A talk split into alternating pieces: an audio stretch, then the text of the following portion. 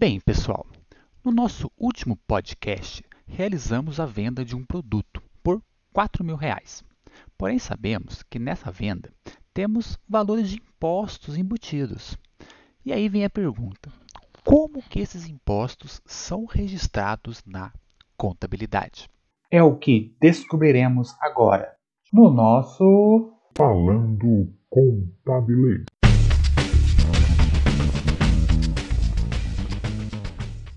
Vamos supor que nessa venda de 4 mil tenha o valor de 200 reais de impostos.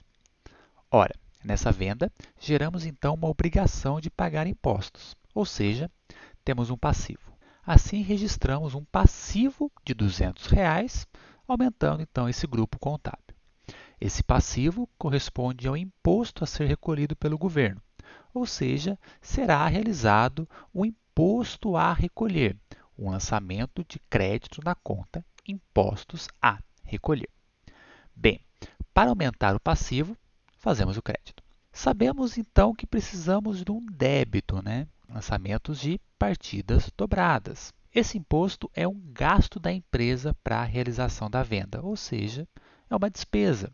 Registramos então o débito na conta de despesa, conta de resultado, impostos de venda.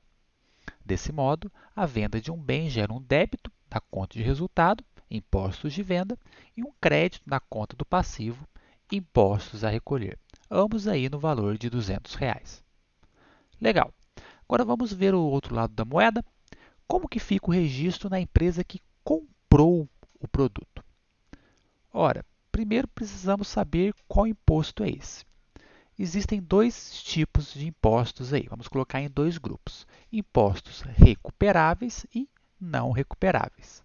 Ou seja, se eu puder utilizar o valor desse imposto no futuro para abater um outro valor de imposto que eu tenho para pagar, é o imposto recuperado.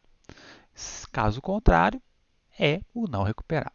Bem, vamos pensar no primeiro cenário do imposto recuperável podemos dizer que a empresa está comprando duas coisas. Com o produto vem junto o imposto que ela terá o direito de utilizar para abater nos seus futuros pagamentos aí de impostos. Se a empresa pode utilizar o valor de imposto no futuro para minimizar o pagamento, o reconhecimento desse imposto então é um direito, certo? A empresa terá o direito de usar o imposto para diminuir um futuro pagamento. Nesse cenário, o valor de 200 reais é reconhecido como imposto a recuperar, uma conta de ativo. Lembrando, ativo é um direito. Beleza, vamos aumentar então o ativo com o débito. E aí, a compra do produto foi de 4 mil, certo? 200 reais de imposto. Então, como é que fica? 3.800 é o produto em si, ou seja, vou debitar no estoque e os outros 200 eu debito então impostos a recuperar. O crédito do total aí de 4.000 é registrado aí na saída financeira, né? seja no caixa em banco, se eu estou pagando isso à vista, ou numa conta fornecedores, por exemplo, se for a prazo. Beleza.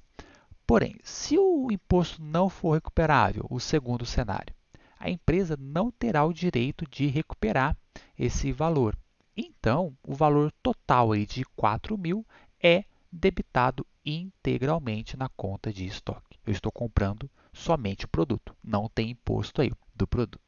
Parece simples, simplesmente uma compra ou venda de produtos, né? mas temos vários detalhes aí que aí a contabilidade tem que estar tá de olho para fazer o registro corretamente. Bem, pessoal, agora eu gostaria de fazer um convite a vocês. Tá? Eu montei um site www.falandocontabilês.com.